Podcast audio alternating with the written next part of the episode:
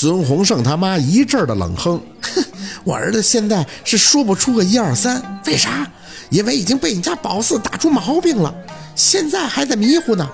我男人已经送他去县里医院了，有啥问题我就这么跟你说，钱你得拿钱，知道不？”他妈是越说越激动，也不知道是不是觉得那些村民就是他的后盾，转脸看见他们说的那叫一个唾沫横飞呀！而且最重要的是不知道我儿子有没有啥后遗症，所以我现在也不跟你废话了，那证人我都有的是，老蔡家的蔡广文，还有五六个跟我儿子当时一块玩的小子都看得清楚，就是你家宝四把我儿子打了，而且而且还是二话不说就打的，连个预兆都没有。飞身上去就给开瓢了，给那几个小子都吓着了。他们说你家宝四就是往杀人奔的，我儿子可是无缘无故的就挨了一板砖呀！各位大叔大婶啊，那么大的砖头啊，你们去看看，现在地上还有儿子血呢。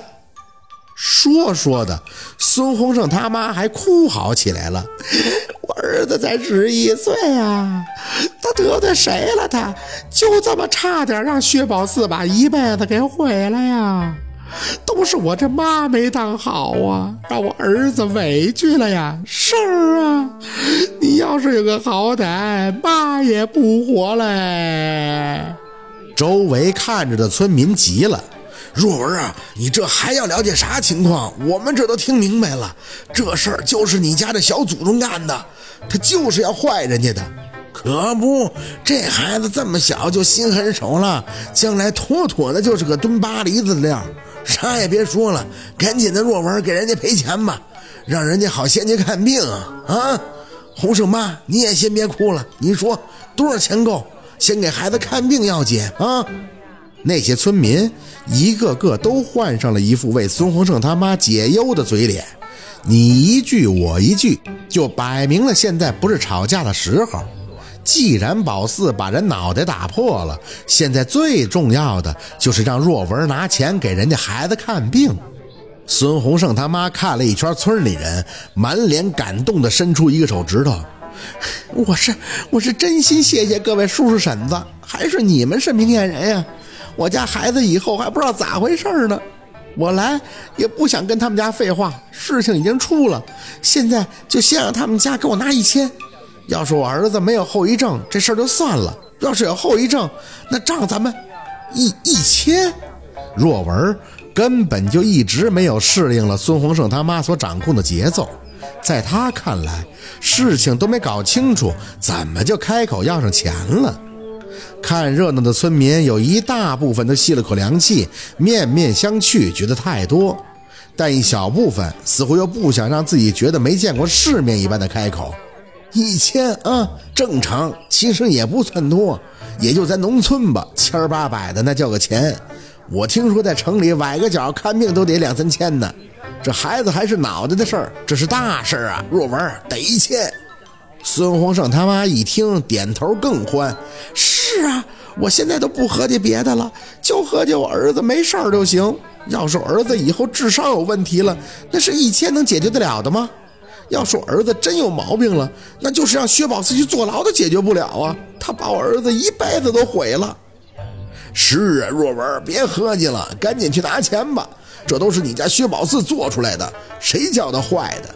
要不咋说是丧门星呢？若文，这事儿要是处理完了，你赶紧把这孩子送走吧。咱白山村咋出了这么个小祸害呀？哇的一声，小六突然而出的哭声打断了村里人的话。他抽搐着，尖利着嗓音，成功的吸引了所有人的目光。哎，这孩子咋的了？那薛宝四啥事都没有呢，小六子咋还哭了呢？你们这些坏人！小六哭得脸红脖子粗的指他们：“你们都在胡说八道！我四姐不是丧门星，她不是，她不是故意去砸破孙洪胜的头的，不是故意的。”孙洪胜的妈冷眼看着被那明月拉着手站在不远处的宝四：“哟，明月，刚才可是你把我儿子送到卫生所的，这么快你教你儿子串供了？不是故意的，那是啥？”那可是好多双眼睛看着的，他就是突然跑过去抡起砖头砸的。不信我叫蔡广王过来，让他们告诉你们我儿子有多无辜。不是，不是！小六还在徒劳地喊着，喊得自己都要背气儿了。从始至终，那明月都没有说话。这一刻，他深吸了一口气，看向前院的孙洪胜他妈、他大爷以及院子门口围观的老老少少。孙嫂子，说实话，我觉得我家宝四给你儿子这一砖都拍轻了。你说啥？孙洪胜他妈跟幻听了似的看着那明月，你啥意思？凑在院门口的村民也顿时瞪大眼，无语的看着那明月。明月呀，护犊子不是你这么护着的啊！你家宝四再不管管，真就无法无天了。若文回头看着那明月拉着宝四跟小六上前，眼里的光既是愤怒，又有些被群憋的无奈。宝四知道，他想仔细的问自己到底发生了什么，可宝四头低着，这一刻他就是有再多的问题，宝四也没法给他答案了。孙嫂子，我说的很清楚，你儿子什么货色，你比我有数。今天是我给你儿子送到卫生所的，那个许大夫说了，你儿子就是皮外伤，是需要缝针，但是我家宝四用的是空心砖，没你说的那么邪乎。你儿子以后要真是智商有问题，那只能说是遗传，跟我们一点关系都没有。拿明拿明月，你啥意思？孙洪胜他妈怒了，试探着要对拿明月动手。叔叔婶子，你们都听到了吧？他不承认，薛宝四打完了我儿子，他还要耍无赖了。他让大家看看谁玩无赖。拿明月猛地出手，扯下了小六的背心儿。你们看看，这都是孙无胜给打的。你们家孩子被打成这样，你们能忍吗？顷刻间，村民的眼睛。都像要粘在小六身上似的，仔细的皱眉看着。当然，这里边除了小六自己的哭声，他捂住了自己的脸，肩膀的青紫异常的触目惊心。你们看看，大叔大婶要是你们孙子孙女这么被人欺负，你们会怎么做？孙洪胜他妈的脸闪过一丝难堪，强撑着让自己冷笑了一声，哼。笑话！你说我儿子打的就是我儿子打的了，谁能作证？我能。村民中意外响起一男声。宝四抬起眼，有些惊讶地看着三胖从人群里挤了进来。孙洪胜经常欺负人，不光是曲小六，还有许多比他小的男孩他都欺负。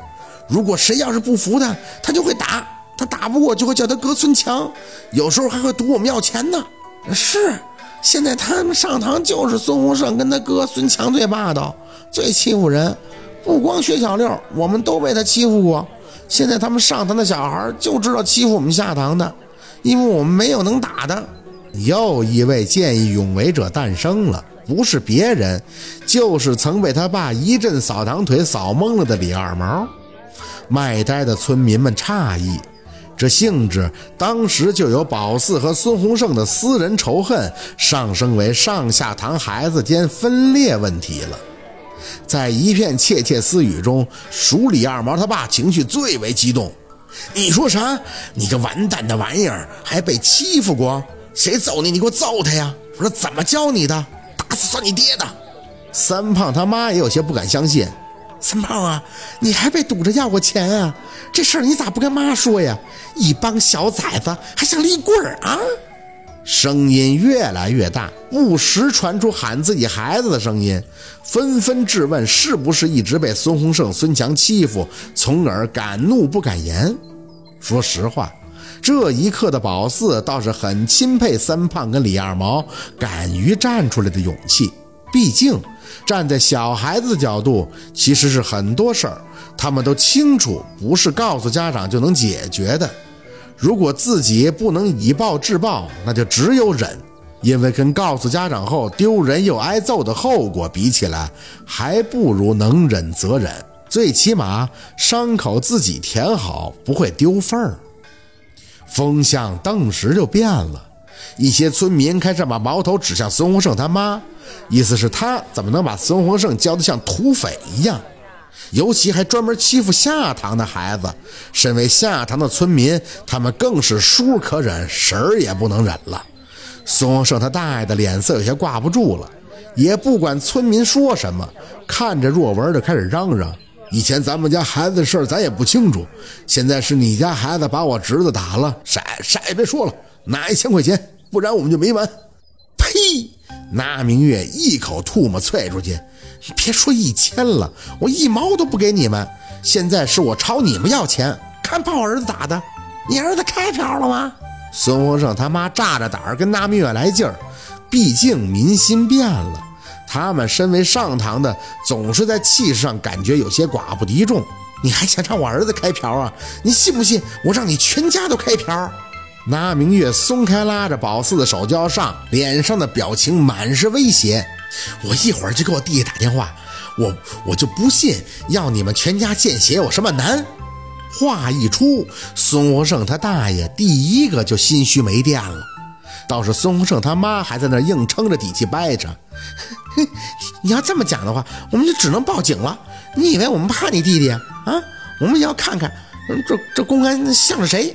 好啊，你报警，你最好报警，咱们来个鱼死网破。够了。